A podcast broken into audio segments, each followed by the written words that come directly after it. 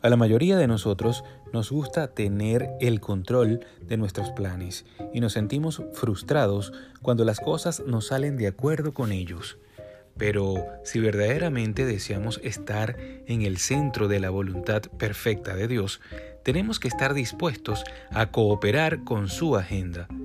Piensa en la manera como oras. Sin darte cuenta, es posible que le estás exigiendo a Dios que se adhiera al plan que ya has dispuesto de acuerdo con tu limitada sabiduría. Pero si creemos que Él es quien dice ser, ¿cómo no puedo ser para nuestro provecho someternos a su dirección? Considera los atributos inigualables y admirables del Señor.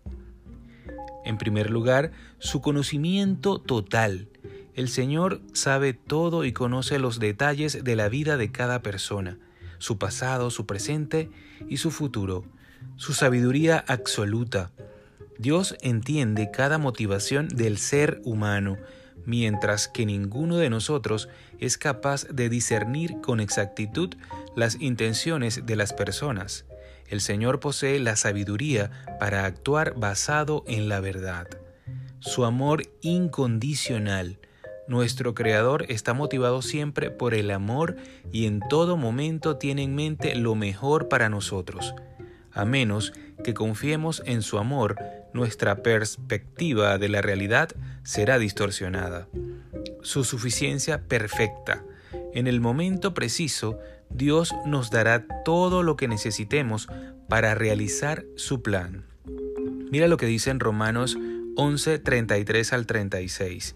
Oh profundidad de las riquezas de la sabiduría y de la ciencia de Dios, cuán insondables son sus juicios e inescrutables sus caminos, porque ¿quién entendió la mente del Señor?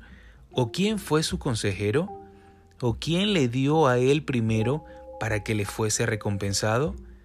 porque de Él y por Él y para Él son todas las cosas. A Él sea la gloria por los siglos. Amén.